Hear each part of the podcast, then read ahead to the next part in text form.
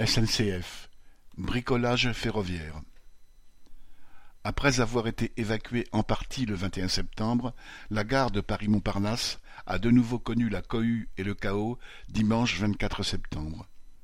Une panne électrique a en effet paralysé le trafic TGV dans le nœud ferroviaire de Massy. Les passagers d'un train bloqué dans un tunnel ont été évacués et ont subi six heures de retard. Des dizaines d'autres trains ont été bloqués. Si l'incident a pris fin dans la soirée, nul doute qu'il se reproduira tôt ou tard, à Montparnasse comme ailleurs, tant l'encombrement du réseau, sa vétusté, celle des appareils de voie, ainsi que celle d'une partie du matériel roulant sont en cause. SNCF Réseau, responsable d'une infrastructure laissée à l'abandon pendant deux décennies, finance aujourd'hui des travaux de rénovation des voies mais il ne s'agit que de stopper le vieillissement du réseau et non de le rajeunir. De plus, ces travaux sont financés par l'augmentation des péages facturés à SNCF Voyageurs, qui répercute évidemment la hausse sur les usagers.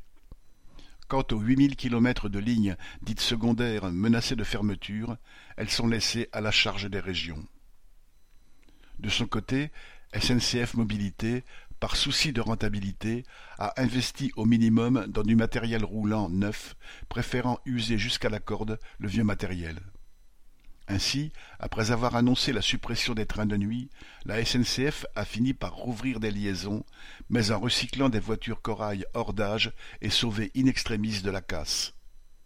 Le nombre de TGV est notoirement insuffisant et les plus anciens circulent depuis plus de trente-cinq ans. Les prochaines livraisons de TGV n'auront lieu que fin 2024, à raison d'une dizaine par an.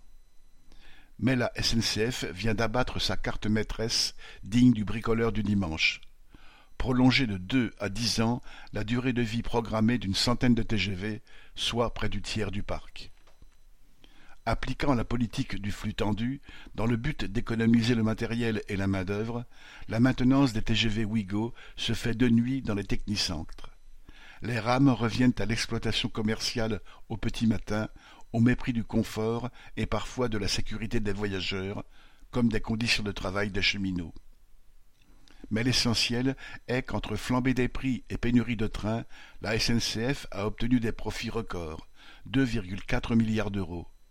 La ponctualité des trains et la sécurité des voyageurs passeront après. Christian Bernac